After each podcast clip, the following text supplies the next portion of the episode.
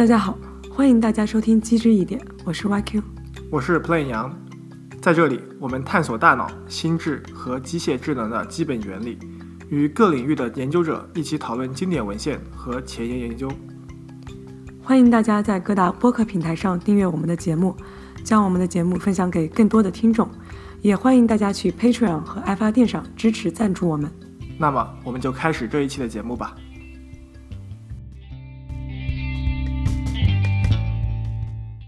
在物理世界中，我们日常生活和生存都需要预测接下来会发生什么。很多日常体验看上去是需要物理知识计算的，比如说接住从桌上落下来的笔，知道积木马上就要倒了，向奔跑的队友传出手中的篮球等等。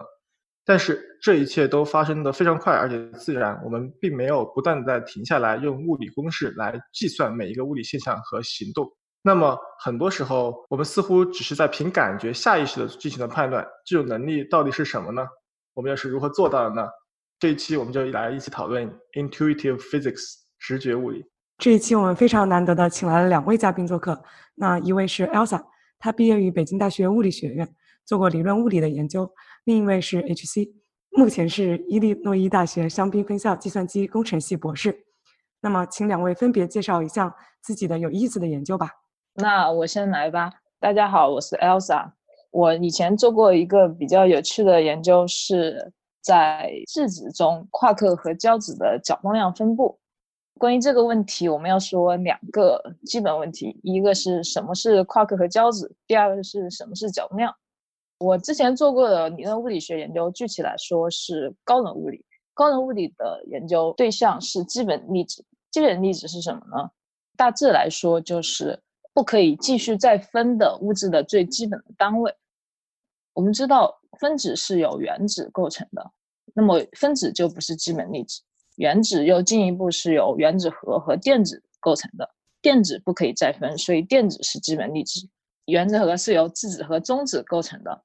质子和中子又进一步是由夸克和胶子组成。所以在这个问题中，我们认为电子、夸克和胶子都是基本粒子。那另一方面，什么是角动量呢？如果要研究一个运动的物体，一般来说，我们用的物理量是速度，或者是它的动量，也就是质量乘以它的速度。但是如果这个物体它是绕着一个转轴或者是一个点在转动的话，这个时候你如果用动量就不太合适。因为它的速度是不停的在变的，那么我们就这个时候用位使去差乘它的动量，得到一个沿着转轴方向的物理量，叫角动量。它的角动量的大小，如果这个物体是在做匀速圆周运动的话，这个角动量的大小和方向都是不变的。这样，这个角动量就是一个很好的可以用来研究匀速圆周运动的守恒量。以上关于角动量的图像是经典力学中的图像，但是在量子力学中。图像又有一些不一样，比如说我们看电子，因为电子是由自旋角动量的，我们可以假设电子是一个带电的，又绕着自己自身的转轴在转动的小球。这个时候你去计算电子表面的速度，你可以算出这个表面的速度它实际上是超光速的，也就是说它这个时候违反了爱因斯坦的狭义相对论。所以说这个时候。电子是一个带面小球，这样的经典物理的图像实际上是不合适的。那么在量子力学中，角动量到底是一个什么东西呢？它实际上是一个内禀的性质。说的高大上一点，它是关于空间的旋转变化操作的 SO3 群对应的生成元所导出的一个物理量所对应的本增值。OK，大家可以忽略这句话是什么意思。那说完了角动量和基本粒子。那我回到我的研究，我的研究是关于质子中夸克与胶子的角动量分布。因为质子它是有它的角动量的，那这一部分的角动量它是怎样分解为夸克的自旋角动量、胶子的角动量和夸克的轨道角动量的呢？它这个分布，因为关于夸克和胶子的理论 QCD，也就是量子射动力学，是一个非常复杂的理论，这个计算非常之繁琐。而且，关于怎么分解成刚才说的三部分，也有一定的争议。我的老板当时在他年轻的时候，关于这个问题做出了非常重要的成果，而在我读 PhD 的时候，有人提出来挑战他这个理论，所以我当时做了一个非常小的工作，是在非相对论极限下计算这个分解，大概就是这样。谢谢。哦，到我了吗？是。艺名叫 HC。你刚刚说讲一些比较有趣的项目，然后我想了一下，我的项目比较有趣的基本上都没有做出来。然后，那我讲一个相对来说比较完整的项目吧。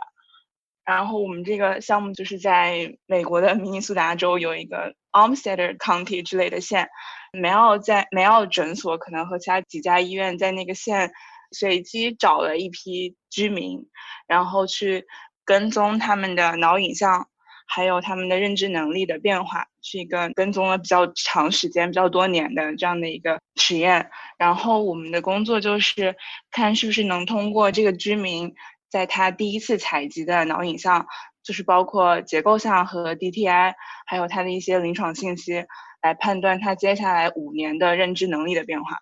主要就是这样的一个项目。方法呢，大概就是一些乱七八糟的神经网络，然后结果做的也不是特别好，但是还行。说不是特别好，是因为有两个 open challenge，就是那种随便都可以提交你的算法的比赛，就是做这个类似这个问题的，就是预测认知能力的变化。然后我印象中比较早的。一个比赛，然后好像第一名是一个密歇根大学的一个团队，然后他们用的方法其实就挺简单的，就是那些用比较复杂的方法以及用的比较多的数据的结果，可能还没有一个简单的方法好，但是那简单的方法也没有多好。然后另外一个好像是去年结束的一个 challenge，然后他们的结论是，他们预测这个认知能力变化的结果，基本上和你拿人群的均值直接拿这个预测的结果好不了多少，还是拿跟随机比好不了多少，反正就是是一个挺多人在做，但是结果都不是特别理想的这一类型的问题。然后大概就是这样。然后我说比较有趣做不出来的那东西，就可能包括，比如说把大脑当一个有不同部件的计算机系统进行模拟，然后用测试计算机系统稳定性，就是可靠性的那些方法，用来模拟人脑的认知能力的失调，是不是可以用做这方面的模型？可能比较有趣的人做不出来。大概就是这样啊。我觉得都挺有意思的。第一个我实在听不懂，我觉得第二个我听得懂一点点。第一个就是单纯的预测问题，就是用一堆数据然后预测它的值，对。但我觉得这个有可能吧，这个听起来确实是现状。嗯，你说预测不好嘛？结果这很难预测吧？应该是说，估计是吧？因为我也不知道为什么，反正这个我们可以对对对，之后再可以以后聊。那么就回到 Elsa 说的那个物理的实验吧，那个我是完全没听懂，但是我大概理解了一点点。我觉得一个典型的问题是因为。说的东西都是我日常感受不到的，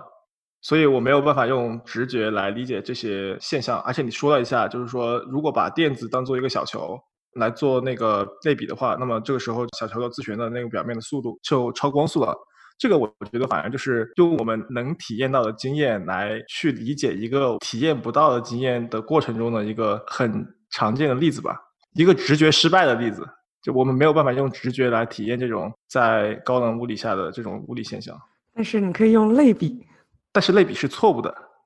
所以直觉在这个时候是不起作用的。但是他整一段话可能只有在做那个类比的时候，我听到了震惊了一下，然后其他的都是在就像白噪声一样。对，所以物理是很难的，所以我们今天就来谈一谈物理。但是我们今天一步到位谈高等物理可能有点难。我们今天谈的是直觉能够理解的物理，对，就是 intuitive physics。对，就像我之前在影子里面说到，就是日常生活中其实是有很多情况下我们是涉及到物理现象和物理知识的。但是其实我们在有意识的这个思维过程中，我们不是每时每刻都在做这种运算的。真正的在思维里面做物理运算做的最多的时候，是一个人在读中学的时候。就是我可能我这辈子就是认真思考物理最频繁、最 intense 的时候，就是中学做物理题的时候。平常我很难会停下来说，OK，我对这一个现象分析。这个物理的，比如说质量是多少，然后加速度是多少，然后我要算一个动量守恒方程，然后来判断两个东西相撞，另外一个东西会往哪里去，或者是说，比如说打桌球的时候，你很少时候会说，你等我一下，我先把这个公式算出来，然后我再打。很多时候是我们就是看一下，我们就觉得 OK，往那个方向打，朝哪个角度打，就大概是什么样子。我们甚至能够想象出这个一个就是撞击的轨道。仔细想一想，我觉得这些东西其实是一个蛮有意思的现象。像比如说打桌球的时候，我们这样模拟其实是蛮符合牛顿定律的，普通的这种预测的。所以刚才讲的都是比较符合，就是物理定律和直觉是相符合的。比如说你过马路的时候判断车速啊，当然一般人过马路判断车速不会出现问题，就是一般来说。然后你看到积木搭起来，然后你发现它哎可能不稳定，这种判断可能也不会出现太大的问题。但是其实我们生活中还经常会有一些直觉与真正的物理不相符合的一些判断。我们讲一个跟这没关系，就是刚刚他说打桌球的时候，我想象一下，我想打桌球的时候，我脑子里都是光的反射，就是 哦，对，我觉得很有道理。嗯，是我感觉不到那个它是对称，但是我只能感觉到这些好像和那个特别像，就没有了。嗯。但是这个还是符合直觉的，就是在一定的误差范围内是符合直觉的。对，但是从一开始你是怎么知道光是按照那个方式反射的？尤其是光在日常生活中，我觉得你很难看到光线的反射了，对吧？不如反过来说，因为你打桌球的经验，让你觉得光是那样反射的，是比较符合直觉的。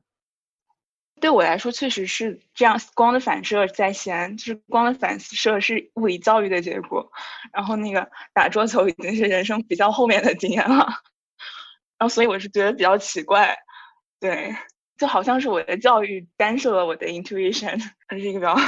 诡异的事情。我觉得这个就涉及到你的 intuition physics 跟你的学习过程的相互作用。对，可能是比较后面需要讨论的问题。对。我现在举一个反直觉的吧。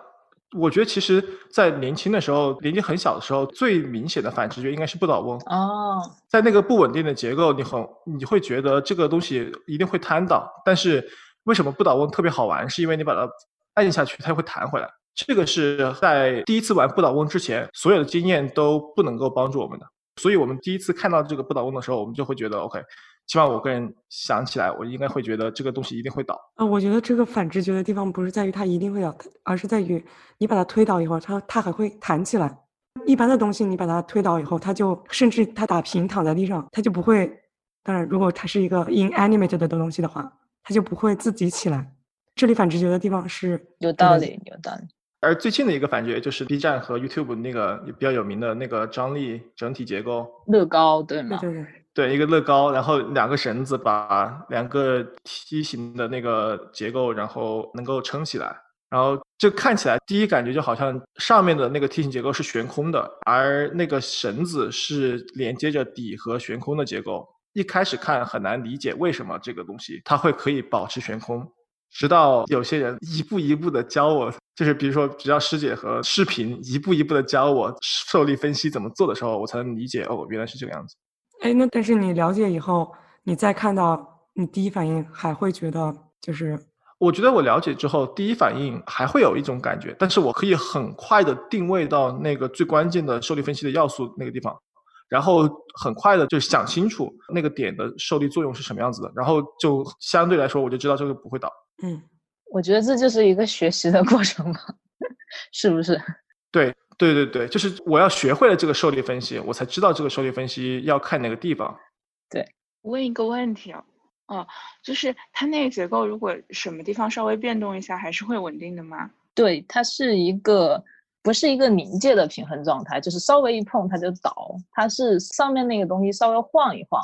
还是会稳定的。这个也就是实际生活中你看到它是稳定的，就是必须要满足的条件。因为当时看到这个结构的时候，还去搜了一下，好像这是一个建筑设计师设计出来的这样一种结构，所以确实应该是稳定的吧？对对。但有可能这个建筑师在设计这个时候，他并没有，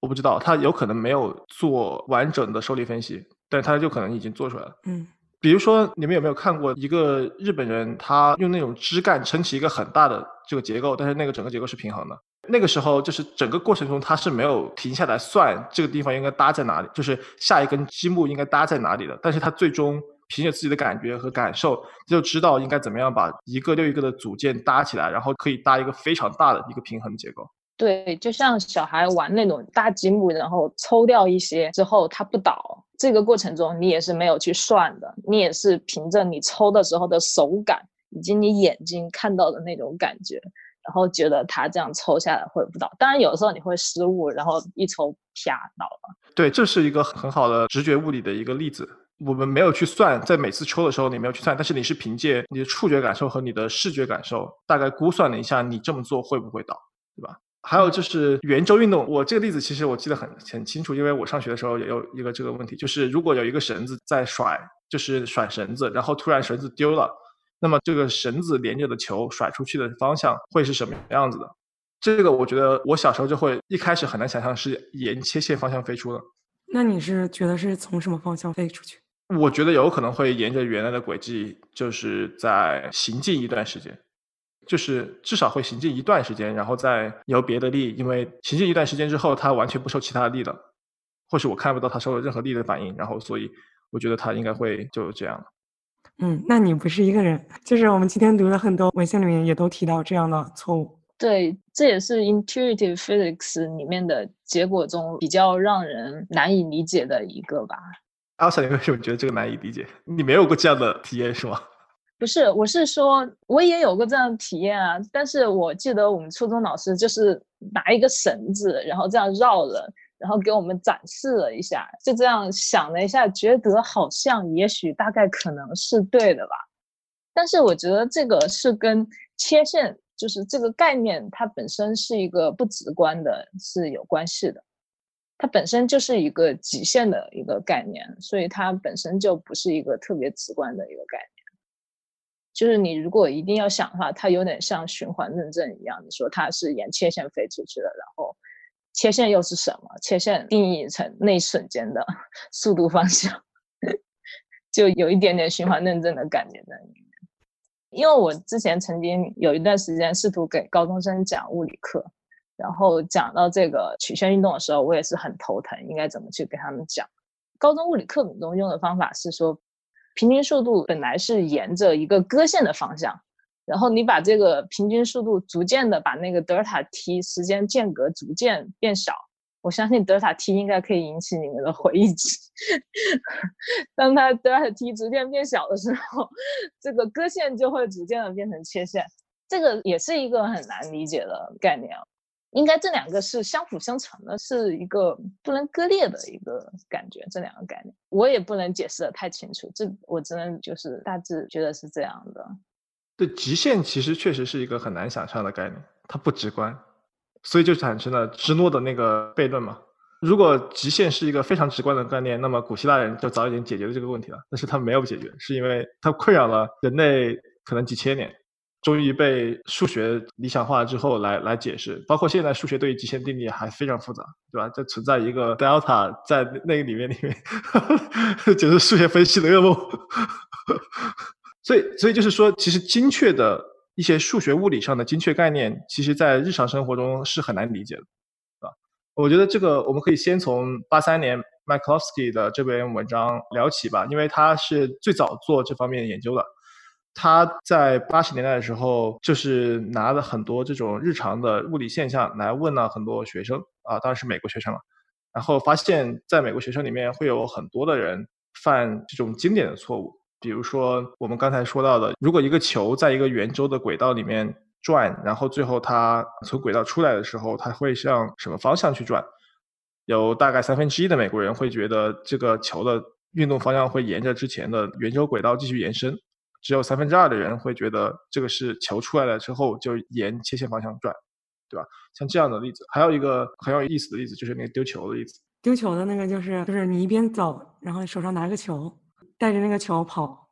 然后这个时候你的手松了，那那个球的运动轨迹是怎么样的？那就是有很多的人会觉得说，那你松手了，球就是其实是一个向后的抛物线，本身的运动方向向后的抛物线落下去。然后也有一部分人认为就是垂直落下去，很少人会认为是沿着行进方向的抛物线下落。其实只有百分之六的人认为是会向后落。我感觉就是这个判断和他那个实验有一点点区别。我印象中设置是你要在哪里松手，可以让那个球砸到一个特定的点上嘛。啊，是最开始他们有一个实验，就是说叫本科生在屋子里面走，然后手上拿一个高尔夫球，然后地上就是有一个 mark，就是地上有一个标志，你就是要砸到那个标志把那个球。然后很多人是走到那里才松手，而不是走到那里之前就松手。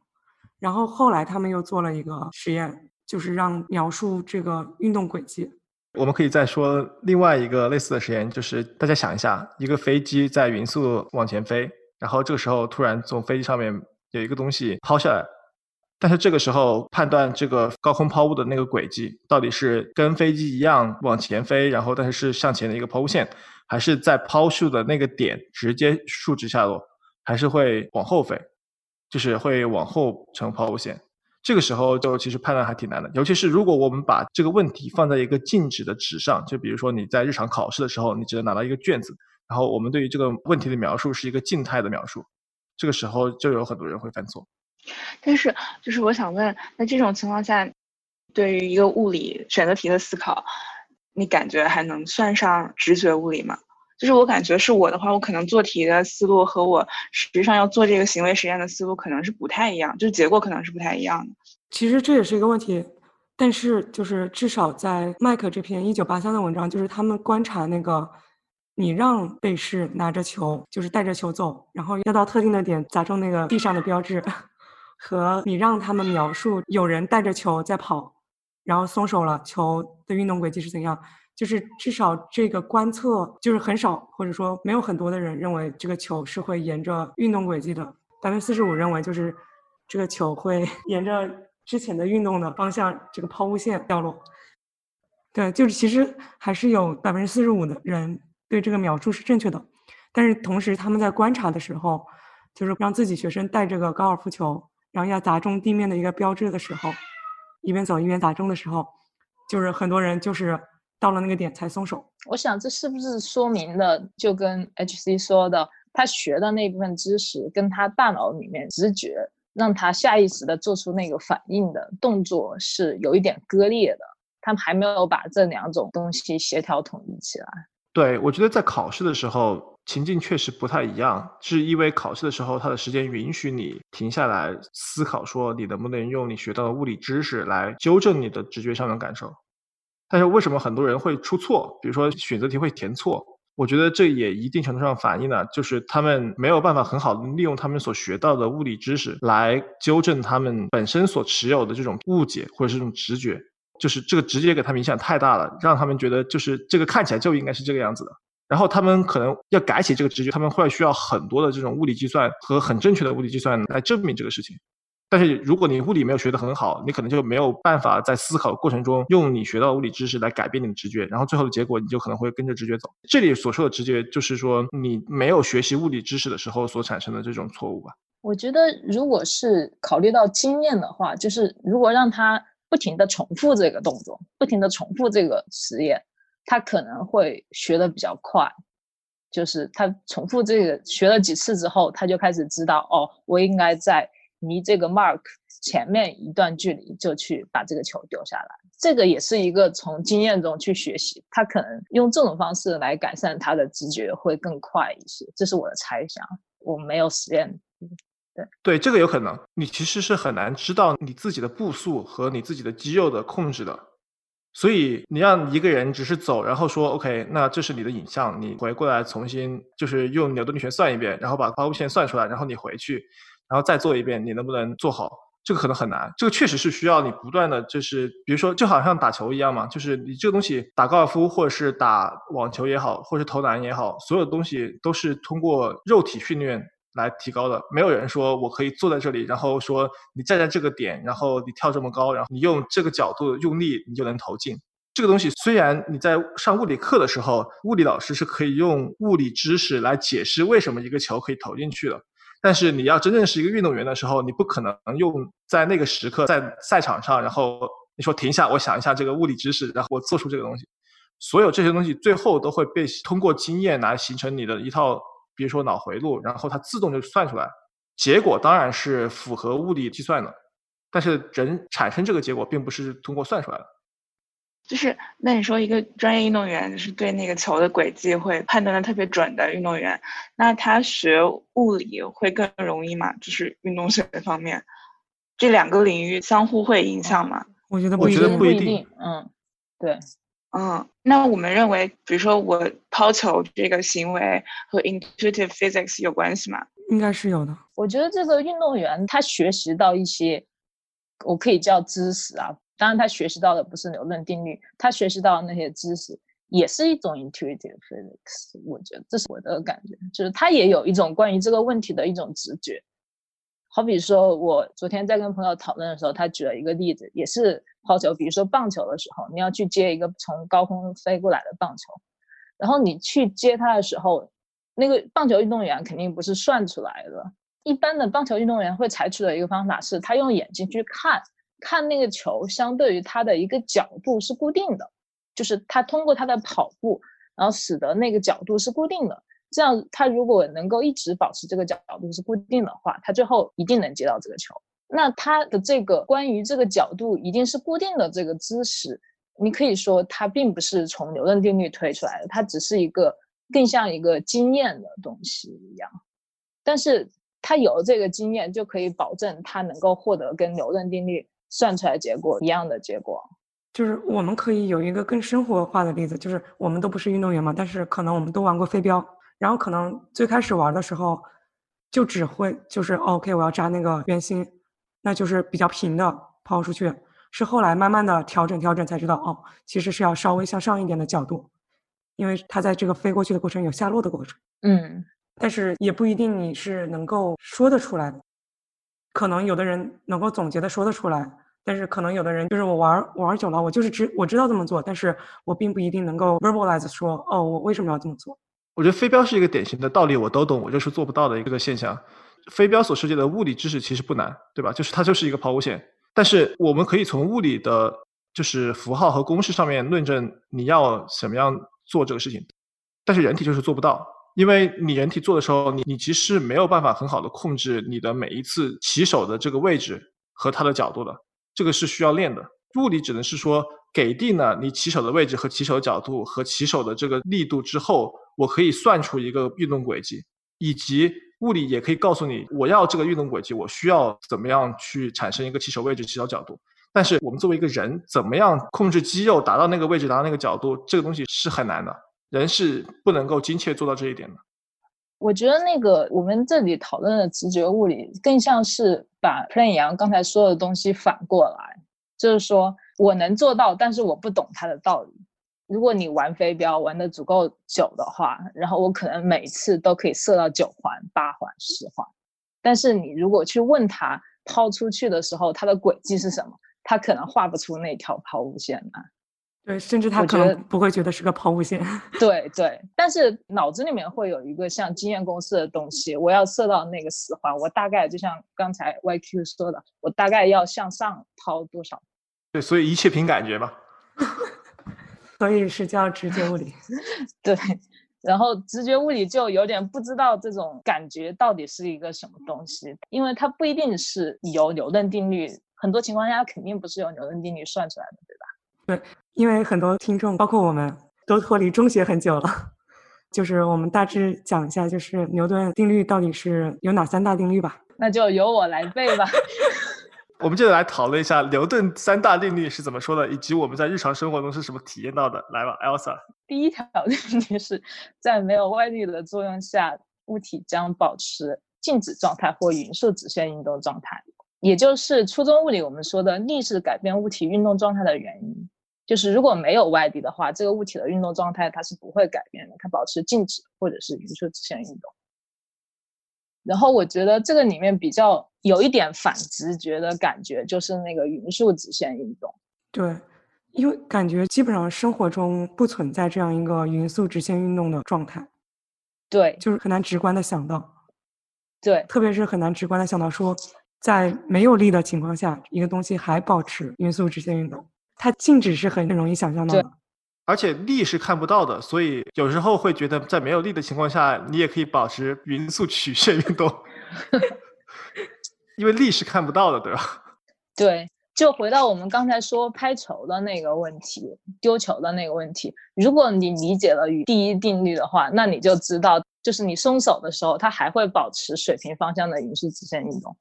那么你就应该站在那个 mark 的后方，扔出那个球，对吧？去接球，对对。但是很多人就是就是完全没有意识到。所以虽然是牛顿第一定律，也是很难理解的，也是有它反直觉的感觉在里面的。那我们来说说第二条。嗯。第二条是关于力是改变物体运动状态原因的一个定量的描述。当物体有受到一个力的时候，它的这个力是与它将会产生的加速度是描写物体运动状态改变的一个运动学上的物理量，它与这个加速度是成正比的，比例系数是一个叫做质量的物理量。这条定律我觉得是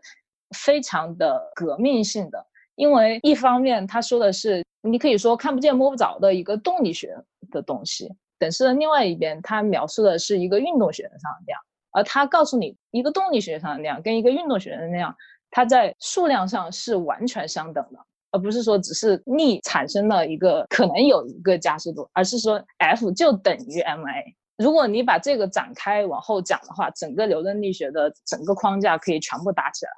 ，F 等于 ma 之后。我我觉得这个是很难想象从直觉中怎么样获得吧。首先加速度就对，首先加速度就有一点难以想象。人对速度的判断都已经比较差了，对加速度的判断就更加的模糊。对，但是你还是可以大概想象加速度是一个速度的变化，所以你说力是改变物体运动状态的原因，你可以感受到 F 跟 a 是有关系的。但是当他告诉你 F 等于 ma 的时候，这个又进一步的说明了一个非常重要的定量上的模式，所以这个我觉得是牛顿非常天才的地方。我问一下，就是怎么直观的感受到力和加速度有关系啊？就是在假设我们的现实生活中没有那些汽车啊这样的东西，那我就感觉本身你说力和加速度有关系，可能我也都感觉不到。那你能感受到力是改变物体运动状态的原因吗？能啊，这能。但是，物体运动状态改变之后就有加速度呀。但是我感觉不到那个加速度那个东西，就是怎么说呢？比如说我拿起一个东西，那个加速度在哪？或者是我掉下一个东西，那可能你说自由落体它应该是加速度的，但是在我们日常生活中能观察到，它其实就是一个非常短暂的事情。对，就是我看到一个笔掉下来。我是感觉不到它是加速落下的，你去仔细去想，它是从静止到一个速度，但是就是我没有办法产生那中间的联系。可能如果说开汽车，可能会有一个比较明显的我的速度加上来了的感觉。而且包括中间这个是怎么知道它是一个和质量相关的，这个也很难，就是它等于 ma。对，我觉得成正比就够了吧，因为它 m 只是一个比例系数嘛。可以说是属于物体内的一一个性质，但是仔细想一想，他在研究这个公式的时候，m 它在不同情境下是变的。虽然质量是物体的本身属性吧，但是质量在不同的具体的研究的情况，比如说一个小球、一个马车、一个苹果，呃，它们质量和质量之间是变化的。所以要把这种你能看到的其实是具体的千克数什么之类的，你要把这个抽象成它是一个质量。而且它是一个就是这样的变量，我觉得是很难的。但是就是根据刚才讲的，我觉得就是能够体会到的例子，就是说，譬如说你去推一个东西，然后这个东西轻一点，你用同样差不多大的力去推，那轻一点的它就是会被弹出去的快一些，然后重一点的那就确实。我刚才以为你要讲的是质量是撑出来的，然后我我我想完了，我还得讲广义相对论。是的，当我们之前私下在讨论这个问题的时候，然后他就说重量，我说不，重量跟质量不一样。然后我们又讨论了半天重量、质量。对，这个问题我们可以私下再讨论。那我们跳过来说第三定律吧。第三定律是说作用力与反作用力。这个相对来说，我觉得还比较直观吧。就是说，物体之间作用力一定会有一个反作用力，它们是大小相等、方向相反的。但我觉得这个其实挺不直观的。你觉得很不直观吗？我觉得我可以定性上理解，我知道有作用力一定有一个反作用力，但是它们大小相等且作用相反，这个定量上面的是从直观上面感受不到的。比如说我去推墙，我是不知道墙是给了我一个同样的力给我的。哦，这就是初中物理经典的马拉车车拉马。哦，对，印象很深。就是这样的。所以我们这是一个初中物理的播客，是吧？就是跟讨论那个乐高是一样的。你如果要研究一个物体的话，你就必须把它隔离出来，只研究它的受力分析。而作用力与反作用力，恰恰你说的很对，它反直觉可能就是它不是研究的是一个物体的上的受力之间的关系，而是这两个物体之间相互作用、相互的关系。我刚刚说的有一点点。就是说，F 等于 ma 可以推出牛顿力学的大厦是确实是掉了一点，确实要加上第三定律，因为相当于是说，你 F 等于 ma 只是考虑一个质点它受到的力和它的运动，那如果有很多质点，或者说你把一个体系把它分解成很多质点组成的这样一个系统，那么它们之间的相互作用力有一个什么样的关系，就必须有牛顿第三定律的解读，然后加上这一条，然后才可以推出整个牛顿力学的大厦。对，就是很多东西确实可能不太直观，但是人好像自己会产生一种像我们文献里面说的那种推动力理论，他就会自己有这种想法，就觉得哦，一定要有推动力东西才会动。对啊，我觉得比如说我把一个手机扔出去，我手机在脱离我手的时候，它还会继续飞一段时间才会落地，啪。但是它为什么会继续飞？我会觉得在那个时候它已经不受力了。然后我为了解释这样的现象，我就会觉得我可能在一开始我扔手机的时候，我给了手机自己它有一个推动力，然后这个推动力慢慢的、慢慢的保持着这个手机飞，这个蛮符合我的直觉的，虽然它不符合牛顿。对，所以我们说，其实，在伽利略之前就有这样的实验，对吗？就是伽利略是发现，如果没有外力作用下，物体可以永远保持也是自然运动的状态。所以伽利略的那个实验是设计的非常精妙的，他让一个小球从斜坡上这样滚下来，对，然后另外一边也弄一个向上的斜坡，当然是中间是光滑的啦，以免中间会撞到。如果你把另外一边的斜坡逐渐的变成平滑的状态了。它会上升的越来越慢，但是上升的距离是越来越长，所以它就外推到当你把另外一边放平的时候，它会一直滚下去。所以这个想法是非常厉害的。伽利略也是一个非常厉害的物理学家。对，我觉得机器学习就做不到这一点，因为机器学习没有办法想象那个把打平之后，机器学习现在的基本方法就是你的训练集，然后来推那个测试集嘛。你如果让这个机器只能看到那个坡是有一定角度的，它可以推，这个会慢慢越来越远。但是我觉得它没有办法推到，如果打平之后会走向无限远这个结果。就有一个问题，就是机器学习你是有要有数据的嘛？但如果你是实验数据，你的实验数据其实是不是理想的，就是它不是光滑的。所以我如果假设一个机器学习模型，它最后学出来算是平的，它也是会给你一个有限的值，可能是一个很大的值，但是可能是符合你的实际的物理情况的。就是它在你的实验数据不理想的情况，我觉得对，这就是我觉得这个就涉及到好像就是人类他或者说物理学家他在推导这个的时候，他会有一种抽象出一个更理想的模型的能力，就是比如说他看到这个东西，他跑得很远很远，或者说他在摩擦力越来越小的时候，他会跑得越来越远。他会有一种觉得，是不是当你这个外推到等于零的时候，他就跑到无限远？虽然我也说不清楚这个底层的机制是什么，但是他有这个能力去猜这一点，而且他猜的居然还是对的。就是我感觉能想到无穷这件事情，就挺不是机器学习能做到的事情。是的，我觉得这里就是对人来说存在一种 mental simulation 吧，就是你可以去 simulate 各种情境。像物理的话，就是我们可以。虽然我们没有经历过完全没有摩擦力的表面，但是我们可能可以想象，就是通过对冰面或者是对其他一些光滑平面的认识，可以想象出，OK，那如果完全完全完全没有摩擦力，那会是怎么样？就好像物理是一个理想状态，就是非常有美学的 东西。对，我觉得对物理学家，他们追求，比如说理想和简洁的公式。对吧？但是我们从认知的角度就要分析为什么物理学家有这个本事，以及为什么物理学的大脑是可以产生出一个对于简洁和对于理想状态的这种设想的？是不是所有人都其实可以想象这样的设想，还是说只有物理学家？但因为物理学家他的成长也是从普通人成长起来的嘛？这个我就没有办法回答了，因为我已经被训练成，已经被训练成脑子里面充斥着物理知识。我们可以就来说聊一聊，就是另外那两篇 review 来说，我们是怎么，就是认知科学家是怎么样来理解人类是怎么可以理解物理的这样的现象呢。从最开始的时候，比如说我们之前说到了，一开始的时候，人们对于这个物理的直觉是错误的，然后它不符合牛顿定律。为了解释为什么人会产生这样的直觉，心理学家就有很多关于人类认知过程中的一些解释。他们会认为思维过程中有一些捷径，但是是一些错误的捷径。它在很多日常生活中可能有用，但是在特定的这种情境下可能会产生错误。比如说，这个捷径可能是人总是觉得运动是要沿着之前的运动轨迹的，也有可能会觉得在撞击的过程中就会觉得 A 撞 B 的话，A 就比 B 要重一点，就是有这种先天的这种直觉吧。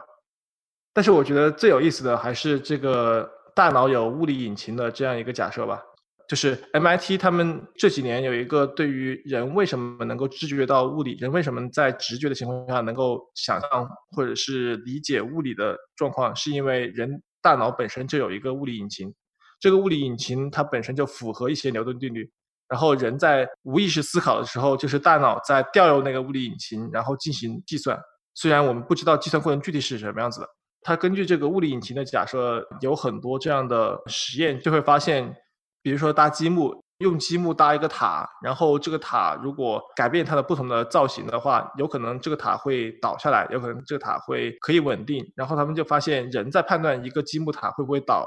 和一个模拟出来的物理引擎模型来判断这个积木会不会倒，它的判断会很相似。他们发现，就是通过对于电脑游戏中的物理引擎的研究，他们会发现，物理引擎这模拟物理现象的过程中，其实是并不完全按照牛顿力学来建构的。这个物理引擎，它们本身会有一些这种简化运算的一些方式，比如说在模拟两个物体碰撞的时候，物理引擎不会把这个物体的具体的这个形状来做参考，而是把整个形状直接来模拟碰撞，然后算这个碰撞会产生什么样的结果。嗯，就关于这一点，我还是有一点不同的意见，就是因为我觉得你在物理中，你如果算这个问题的话。也是把它简化成一个球啊，并没有真的去把它所有的分子全部算上，对吧？所以我有一点不明白这篇文章，他说一定要把它算到分子的层次才算是物理学家准确的预测，我觉得这一点我不太理解。哦，这个不一定吧？你是说他这个就已经是符合牛顿的是吗？就是他没有做简化是吗？你是觉得？我是说做的简化是符合牛顿的，因为我们刚才说了理想模型嘛，那我们在估算一个现实的物理现象的时候，我们也不是把所有的物理条件全部都精确的带进去，比如说考虑到所有的风啊，然后考虑到球表面的凸起啊，就是细微的凸起啊，不是把那些所有的现实的，甚至还是回到这篇文章，他就说 down to moment level，不好意思，我的英语不好，对。然后我看它下面一个，就是把这个台球简化成两个球。我觉得我们就是这样做的呀。你高中物理做的全都是两个球呀。啊，是。但是我们换，假设有一只鸭子撞到了另外一只鸭子，或者是一只猫撞上了另外一只猫，这个时候，呃，对啊，这就是真空中的球形机嘛。对物理学家，你觉得这个简化为质点，然后算很正常是吧？没有，不是说简化成质点了，就是物理学家也会把它做一定的简化，并不是说物理学家就看你实际的精度要达到什么样的层次，你就把它简化到什么样的层次。你肯定是不是在电脑计算一个完全完全跟实际的真实的世界一模一样的那样所需要的计算资源，我相信是大大超过了计算机所能掌控的。但是你如果要算到一定的精度，包括他提到的算天文。这样的计算的时候，它都是要符合，就是吻合到一定的精度的情况下，然后去进行计算的。所以我有一点点不太明白，他这个地方说物理引擎跟物理学家干的事情不太一样是什么意思？我有点不太明白。哎，我觉得从你这个角度说，物理引擎说不定还真的就是跟物理学家干的很相似。那这个假设就会更加震惊一点，或者是有一个系统，它就像物理学家一样在这里推这个物理公式，但是你不知道。三炮，你的大脑就是可以做到这一点。虽然我们可能是个，比如说我可能是个物理渣，你要我自己写公式我不会，但是我知道我大脑会。但是我觉得这个地方它有一个区别，就是说他用的那些经验公式，可能就像我们之前讨论直觉物理中提到的，可能它用的就是不是用简化后的物理模型算的。就像投飞镖，它就是用一个，比如说我投出去的那个角度到我能不能投到，像一个映射一样的那种经验公式来算，而不一定是我投出去一个角度，然后映射到一条抛物线，然后这条抛物线与那个圆环的交点，我猜是不是这样子的一个经验公式的意思？嗯哼，就是这个经验公式，就让我投飞镖这个例子让我想到强化学习嘛。就是好像你去训练你投飞镖，从你完全不会投到你越投越好，这个过程挺像一个我尝试然后反馈，然后我改变我的那个角度的算法。那我最后能把这件事情做好，它跟物理有关系吗？对，如果是这样的话，就可能没有关系。对，因为就像刚才 Elsa 说的，就是可能你的大脑并不是在计算物理公式的那种计算，而只是就是说我这样做能够得到这样的结果。嗯，我同意这个观点。那我们大脑里假设有这样的一个物理引擎，那我认为他说的是一个相对来说比较先天的东西，对吧？你是个人，你可能都有这样一个功能，那它能处理的是哪一类问题呢？对于人这个动物来说，我觉得这个引擎它可能是会发展的，就是不同的人到了成年之后，它的引擎的具体的功能是不一样的。就好像你开发一个游戏，你一开始的引擎可能很糙，就只能做一些很简单的计算。但是你如果是 Ubisoft，你可能就开发出一个很牛逼的引擎。你如果是大团队、高制作做这种三 A 游戏的，你可能那个物理引擎非常复杂，可以处理很多很多的细节。但如果你是一个就是没有什么钱的团队，你可能这个物理引擎只能处理非常简单的东西。而这个物理引擎的发展过程有可能和你的经验有关。就是从进化的角度来说，那我有这样的一个物理引擎。那我可能认为它和人的某些基本的功能有一定的关系，对吧？那我其实不是特别能直观的理解它是哪一类的功能，可能我就觉得你跑跑跳跳这种可能会相关，但其他如果你说我的物理学家他通过训练变得更加厉害这种情况，那应该是近几百年才有的，那和你这个物理引擎先天这个结构发展成什么样可能没有多大的关系。所以我就有一点疑惑。对，我觉得这个是不是就是 H D 纠结的，还是那个学习的这个过程到底是一个什么样的过程，是吗？算是吧。对，我觉得这里你说的，比如说很多这种物理知识是可能是近一百年的，但是在我们在说物理引擎的时候，你是不是想问，就是人大脑本身的物理引擎它的原始功能是哪些？对，就是为什么我们会进化出一个可能懂得一部分牛顿力学的结构或者是功能，然后对于一个没有受过物理教育的人，他在做什么事情？对我来说还挺好理解的，就是说，如果说这个我们人脑中有这个物理引擎，并且这个物理引擎是说我天生就有的，只是说会随着我之后的经验在慢慢的微调或者是在发展，很久远之前，那人是要狩猎。是要做很多判断的嘛？对一些运动，比如说，那你要打兔子，兔子跑得多快，你大概得有个数，要不然你追不上它。然后你要逃命，要是有狼，那你要怎么样的角度？但是甚至包括说，就是你碰到蛇，你不要跑直线，你要跑曲线。我觉得这也是 经验来的。我觉得就是，如果说物理引擎确实是进化带来的，我们的祖先要生存是真的很有关系的，就是要不然你不可能有猎物说，或者。你也很难逃脱，就是一些想要追捕你的人，野兽的。就是你刚刚给出这些例子，其实都不是人类特有的，对吧？这不是人类特有的。然后又回到学习的问题，那这个结构可能跟学习没有多大关系，和人类这种智慧就是 intelligence 关系不是很大。那这一套系统和我们最后能想到牛顿力学，或者是能够搞出来这么多新奇的物理之间，是两套割裂的系统吗？我觉得不完全割裂，因为实际上你在抽象出来，我这几天也有在思考相关的问题。我觉得在你抽象的过程中，你还是有运用到一些你在现实生活中得出来的经验，并不是完全割裂的，什么都不要了。然后，对，我觉得就是说它会有不同，甚至会有本质上的不同，但是我觉得不应该是完全割裂的两个东西。同意 Elsa 说的，我觉得这是。你的直觉物理，或者是你先天嵌入大脑一部分，可能是你后天，或者是人类后天产生物理知觉的这种基石。就是你没有这个大脑中的这种先天的这种结构，假如说你的大脑没有办法理解这个宏观世界的物理规律的话，那么我无法想象人是可以在空中楼阁直接把这个规律用公式写下来的。Intuition 好像是，比如说动物捕猎，对他们来说感觉是一个非常本能的东西，就是你经验是可以跟你学习挂钩的，这个我充分的同意。但是你怎么把自己的本能和你的学习挂钩，对我来说就好像没有那么好理解。那么，你觉得动物的大脑里面有没有这样的物理引擎？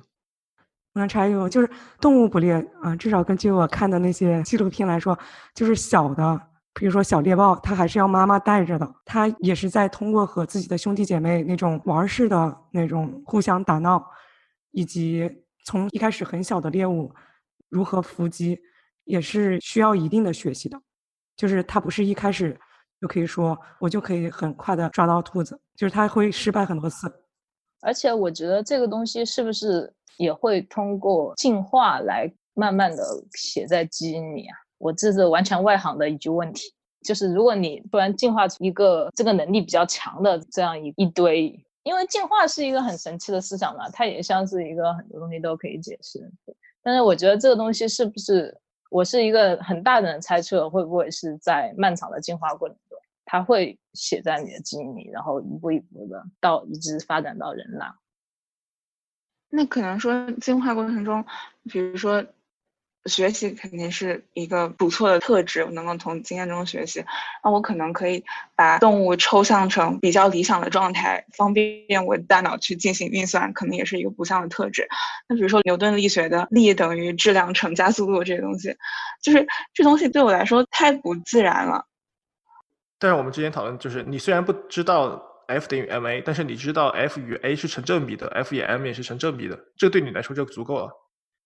对吧？在你的日常生活中，你其实并不需要把那个定量的等式算出来，但是你的经验和你的直觉已经可以告诉你，力和加速度是有一个正比关系的，力和质量也是有个正比关系的。作为一个普通人，我知道这一点就足够了。有一篇综述里面就是。他在讲那个模型的时候就说，其实这就是一个 good enough 就可以了。对，我觉得这是一个 consistent 的的关系，就是说你算出来这个，比如说还是飞镖吧，那这个例子比较好。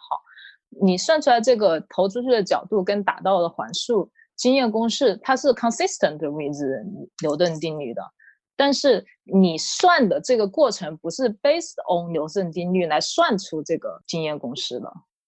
也就是说，包括像游戏引擎很多，比如说你模拟一个爆炸的过程，我相信它不是从牛顿定律开始算一个大块的东西，然后爆炸成很多小的东西，然后算出它的各种各样的轨迹，那样计算量会太大了。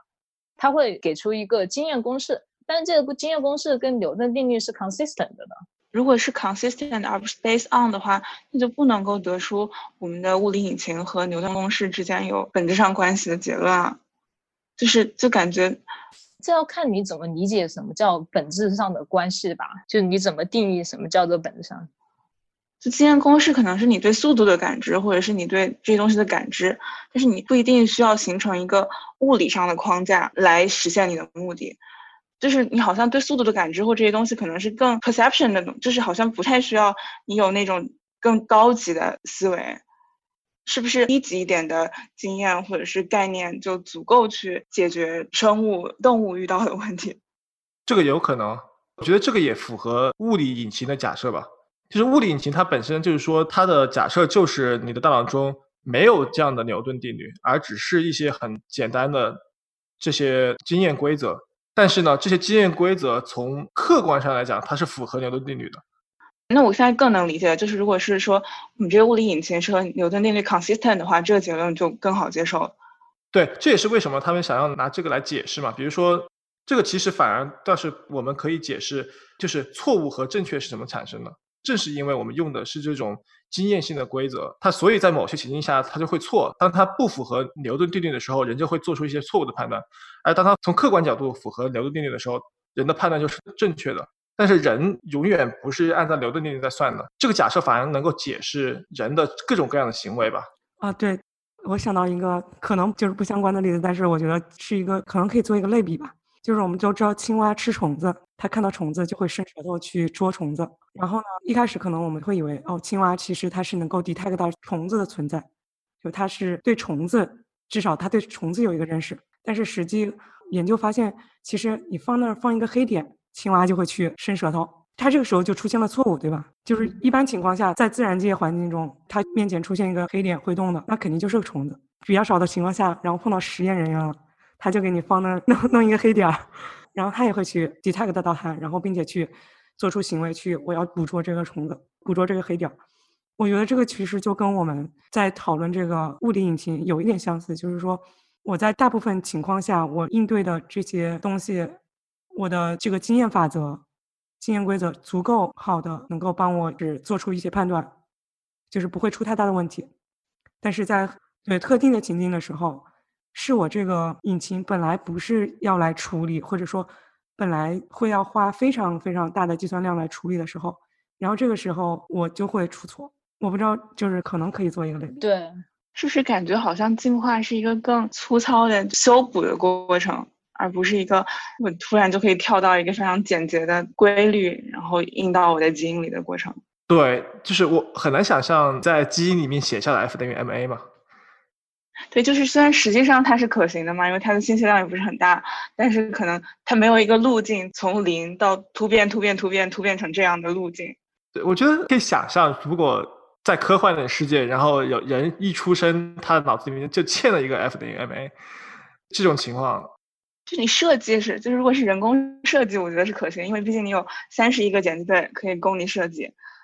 但是突变都是可能是一个一个一个这样子，这个突变能保留下来，是因为你这个突变有好处，有可能就造成不了我直接到达一个简洁的公式的这种情况。我觉得我特别民科，但是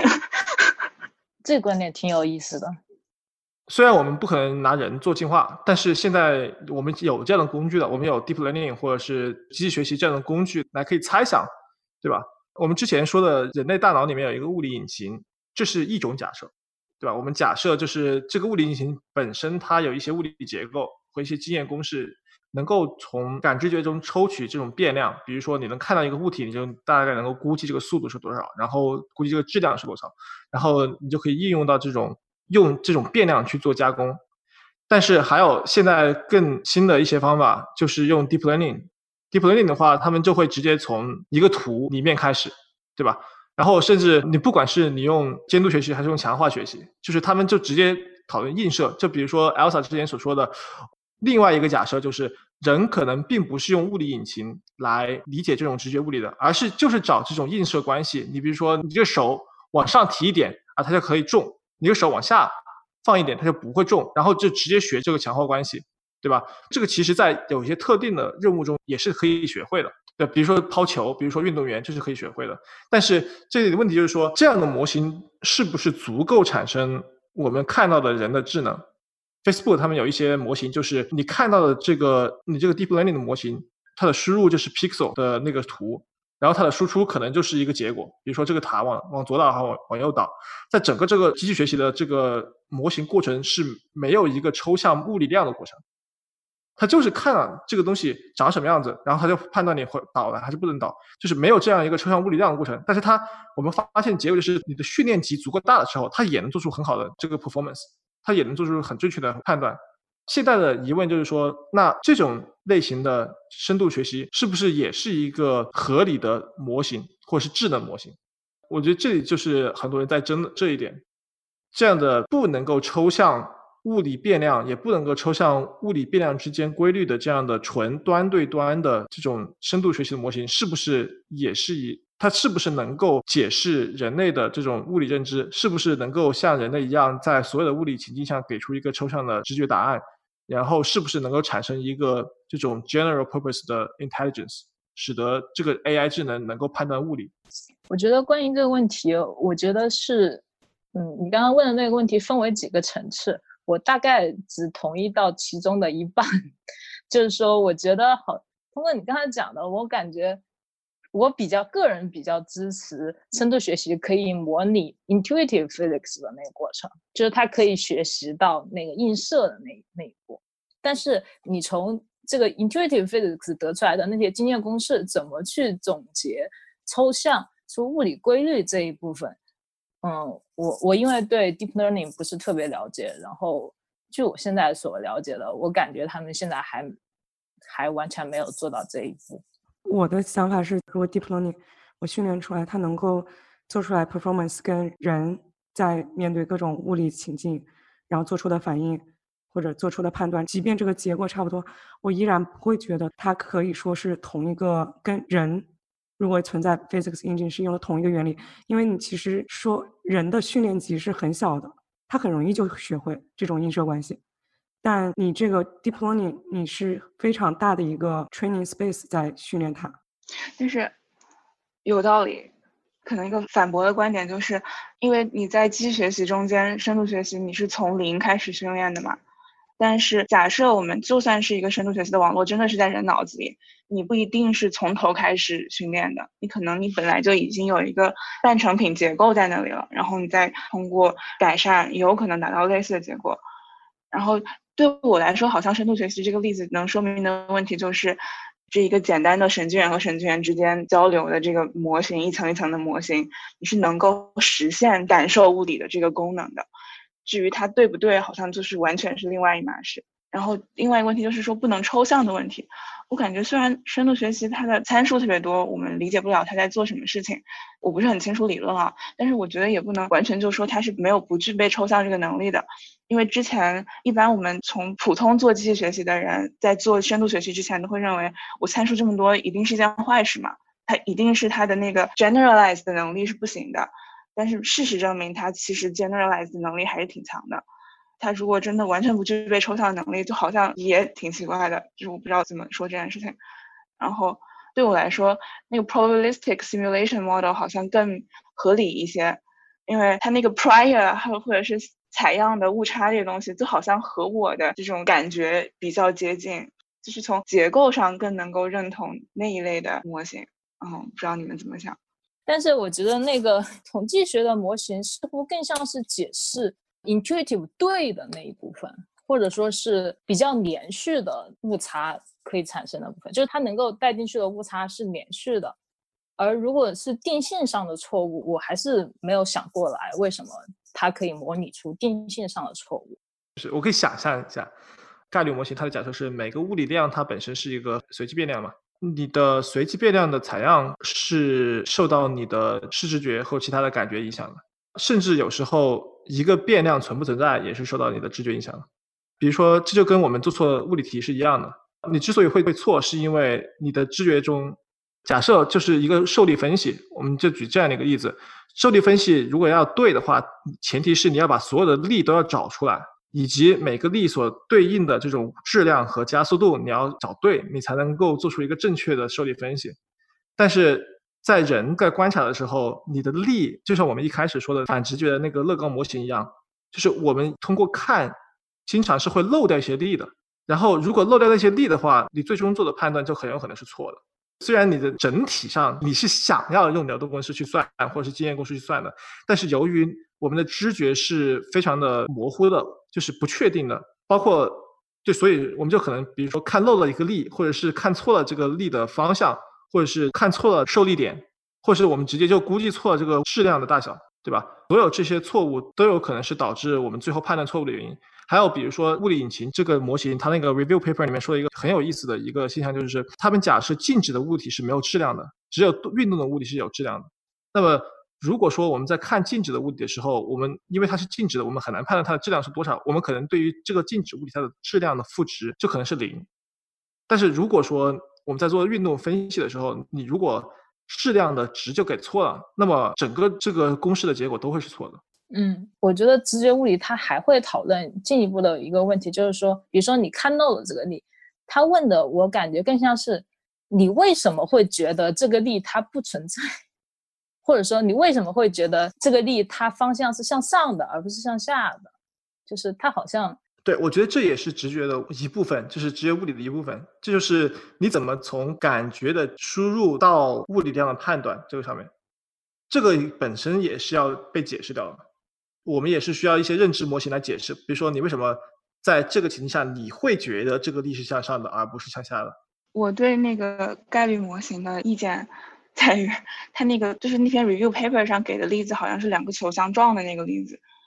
然后它给出来的模型是我对它那个速度是一个我可以从视觉上感知的物理量，但是因为我是一个采样的过程，所以我会对它的估计有一定的误差，根据那个分布。然后同时呢，我会对它的质量还有摩擦力有一个先验，然后它先验它那个图上画的也是一个比较平滑的先验。然后我和 Elsa 讨论的一个问题就是，从概率的角度，虽然我有误差，我有鲜艳的不同，但它都是一个比较平滑的区别。那个物理引擎的假设是，我的人脑其实是知道牛顿定律的，那个模型大概是正确的，但是我的误差是由于我的感知不正确，或者是我的鲜艳不正确造成的嘛。但是从他给的例子来说，很难让人想象他最后人的判断是比较离散的。就是不同的人，他的结果可能完全不一样，而不是我有一个相对来说比较连续的分布。对，这是我觉得那个模型可能不太能解释的地方，就好像它体现不了你刚刚说的对认知上怎么把一个力从上变成下，或者是我就看漏了一个力。他把那个定义域放大一点啊，比如说开始是从零到正无穷，然后现在我把那个定义域放到负无穷到正无穷，然后把那个概率分布两边都算，可以吗？相当于，那我总得把它归结到某一个量的鲜艳的分布上来嘛。那如果这个要实现的话，在他那个的例子中，那可能我认为我人群对质量的鲜艳是一个有两个峰的，它不再连续了。啊这件事情让我也觉得很奇怪。如果你的结论是不连续的，那你这个不连续就是两个峰，它一定要出现在你这个计算过程中的某一步上。我认为我的实验结果，人对它的估测相对来说不连续的嘛。有些人认为是相信的是正确的，人相信的是错误的，所以它是一个相对来说有一点离散的一个东西。那么这一个不连续的情况，它一定要在某一个地方可以被我的这个概率框架所表示出来。然后我去看它那个概率框架，我不知道它在公式上是不是能把人分成两类。我是认为在感知上人是连续的嘛，我觉得这个应该是相对来说连续的。那要么就是公式上人有两类，要么就是在先验上人有两类。但我觉得不管是哪一类都有点奇怪，因为如果是先验上人有两类，这个事情我不太能理解。如果是公式上人有两类，那就说明那相当于说有一部分人掌握了正确的公式，有一部分人就掌握了错误的公式。我觉得是不是可以，就是说，它虽然测出来的结果确实就是定性上的说是一部分的人是正确的，一部分人是错误的，但是你如果定量的去描述的话，比如说你那个平抛，可以定量的描述为我刚好在正上方投下去，跟在前面一点点投下去，再往后退一点点，就把这个一个定性上的离散的东西变成一个定量上连续的东西。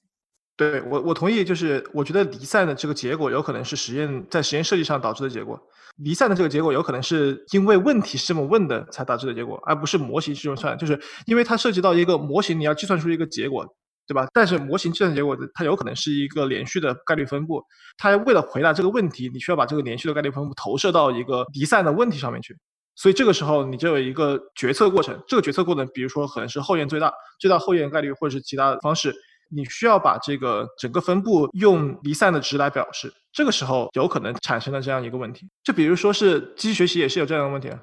机器学习也是个问题吗？就是机器学习它有可能最后它是一个 classification，对吧？它是一个分类问题，分类问题它本质上这个问题是它是离散的，但是机器学习它的结构在分类这一步之前全都是一个连续的变量，对吧？它是一个连续分布值。因为你要回答这个问题，强行的把它投射到一个离散变量上面。嗯，那你们会不会觉得这可能是说深度学习的一个缺点？就是你们会不会认为，如果不说这个 intuitive physics 的实验，可能在有些情况下，人对某些东西的判断就是离散的？有没有可能？就是好像已经完全跑题了，但是，你能举个例子吗？就是我想问，会不会人对某些东西的判断不是在一个相对来说比较连续的分布上？问这个问题的原因是，就假设我们想用深度学习来解释很多的事情，有没有可能根本上深度学习对于人的一些认知上的问题解释不了？就是他刚刚提到的连续的这个问题。用那个两个球相撞来说吧，就是其实你做很粗糙的判断，就是可能撞它的这个球比较重，或者是被撞的球比较重，或者是两个差不多重。你粗略的判判断也就这三种情况。但是实际上，如果说，譬如说我设计一个实验。然后我问贝氏，就是说这两个球的重量的 ratio 大概是多少？可能我就会得到一个非常比较 normal 的这样一个 distribution。但其实我只是做粗糙的判断的话，也就只有这这几种情况。然后包括说机器学习给出的，不知道我理解的对不对？就是它会给出一些答案，就是从你给它的 option 里面选答案嘛。然后它每个答案，它也是会给出一个概率值，说我是百分之多少，就是最可能的是这个答案，可能甚至它最可能答案也只有可能百分之二十、百分之十几。是这样，是这样的。那就是说，可能人的判断，就算是做出了一个比较离散的判断，可能本质上也还是。我有一个一定的阈值，或者是怎么样的东西来使得我最后，就是跟机器学习可能比较类似的是从一个较为连续的东西，然后变成了一个较为离散的东西。我觉得这个是取决于你你怎么做模型的，真的，这个你可以有一个离散的模型，你也可以你也可以连续的模型，这个是你想怎么做就怎么做的，这个我觉得不用太纠结。对，就是因为你是要用模型来模拟人类认知过程嘛。你其实并不知道人类大脑和人类认知到底是怎么做的，但是我们只是要 propose 一个模型，只要这个模型能够解释人类的行为，我们就觉得这个模型足够好。但这个模型可以是可以是离散的，也可以是连续的，但是我们不用太纠结，就是只要找到一个更好的模型就可以。就是我感觉在认知科学中，当我们用模型或者是用呃 neural networks 来模拟人的行为的时候，这个本身你比较的人类的行为的 benchmark 也很重要。比照的行为的数据获得的方式不同，可能你的 benchmark 就是不同的，然后你做出比对的可能结果，你得到的结论也是不同的。就我们最后聊一聊，就在知道人类对物理有这样的直觉，以及我们有时候这个直觉是对的，有时候这直觉是错误的情况下，我们怎么借用这种直觉来更好的用到生活中，以及在物理教学中嘛？Elsa 之前也说过，你之前教过高中生，然后你会发现有些东西很难解释。我自身的体验也是，就是物理有些东西就很难学。一部分原因是因为画在纸上的斜坡上的小车，我很难想象它到底是 怎么样运动的。我们之前也讨论了，就是人在不同的情境下会犯一些错误。一方面，我们发现就是在学习的过程中，物理很难，很多东西都不容易让我们有直观的感受，比如说在斜坡上的小车。但是另一方面，我我们也发现，就是经过训练之后，像 Elsa 这样经过训练之后的人，他在物理的判断上往往会很好。所以这就说明物理的教育其实是能够让我们在日常的这种运用直觉的过程中是有一定影响的，是可以帮助我们形成更好的物理直觉的。Elsa 之前也提过，就是说物理教育之一就是为了让我们培养更好的物理直觉，是吗？对。我觉得就是现在，我有一个观点，就是现在人能够接触到的很多的，比如说动画呀、电影啊这样的媒体，它里面已经用到了，比如说物理引擎所计算出来的结果。然后小朋友他去接触到这样的媒体所展现出来的动画画面的话，他可能就会更容易的去培养一个正确的直觉。比如说那个圆周运动。可能原始的人他是通过，比如说套马的汉子，他去套马，然后扔出去是沿切线飞出去。但是现在可能你在动画片里看到一个类似的镜头，猫和老鼠中间有这样一个镜头，你可能就当你学习物理知识的时候，你就会更容易理解。哦，我想起来那个动画片里面是这样的，好像确实是这样，就可以用这些来帮你塑造你的经验，然后来帮你建立一个更好的直觉了。我还挺赞同这点的，就是因为我记得，就是至少就是高中的时候，物理老师就特别爱做演示，然后各种各样的，这种会让让我印象非常深，以至于就是我在读这些文献中，然后大家犯的错误的时候，我会觉得啊，有点不可思议。对，那说明你的物理直觉已经很好了。所以这也告诉我们在高中物理老师和初中物理老师。在教学的时候，不要总是用 PPT 和在黑板上画图，应该主动拿一些东西来在课堂上演示，这样可能会帮助学生更好的掌握物理知识和物理的直觉，是吗？从你的经验来说，至少我是这么觉得，就是他演示过的东西，我觉得我是不会错。但是你让我正儿八经去做数据分析，我真的是很头疼。嗯，需要一个斜坡和一个小车。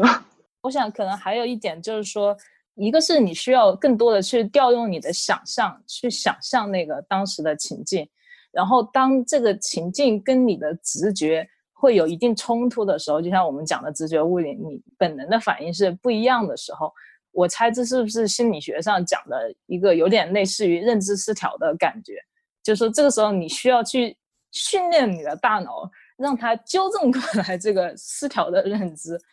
然后让你意识到，哦，在这个时候，就像刚才范阳有提到，我没有意识到这个地方还有一个力，我没有意识到这个地方要考虑空气阻力，我没有意识到这个拉力应该是向上的。当你有足够多的经验的时候，你会训练你的大脑，在这种情况下，你去看一下那个地方有没有你，那个地方是不是应该多考虑一个因素。通过这样的方法和手段来训练自己，把这个你的直觉物理算出来的部分跟牛的力学算出来的部分就是相一致。我觉得这个更像是训练你的注意力，就是在不同的情况下，根据经验，你要不断的训练，你要去注意这样的不同量，然后。当你注意到这些不同的物理量之后，你的大脑里面的物理引擎就可能开始工作。如果你注意到所有这些物理量，那我给你一个直觉是长这样子。你虽然不能够完全训练你的大脑中的那个物理引擎，但是你至少可以训练你的视觉和你在视觉的过程中你发现物理量的过程。我觉得这其实也是高中做题很重要的部分吧，就是你你做受力分析和做这种物理题，题目题干里面不会把所有物理量都告诉你。你必须要找到数理量，然后再回到题目中，根据题目的已知条件，再把那个物理量算出来，这样你才能够做对这道题。对，而且他还会给你挖很多很多的坑。对对对，我记得有那种坑，就是它是一道题，但是它加一个限条件，在理想条件下，反正加这样一个限定，就答案就不一样。那我们今天就讨论到这里吧，感谢 Elsa 和 HC 的一起参加。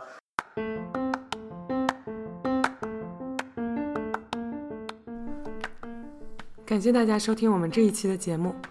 如果大家感兴趣，可以在 Apple Podcast、Spotify 以及 Castbox、Pocket Casts 等开放平台收听到我们的节目。也欢迎大家订阅我们的节目更新。国内的朋友可以在网易云音乐、喜马拉雅和国内的 Apple Podcast 找到我们的节目。节目的名称会是“机智一点（括号 CN）”。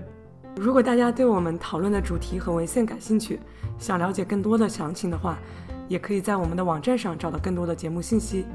我们的网站是 y2intelligences.com，同时我们也会在公众号“午后的笛卡尔”上更新节目信息。我们也有 Twitter handle y2intelligences 和 Facebook 主页，也欢迎大家给我们写邮件，分享想法、推荐文献和讨论嘉宾。我们的邮箱是 y2intelligences@gmail.com。那么大家下期见。大家下期见。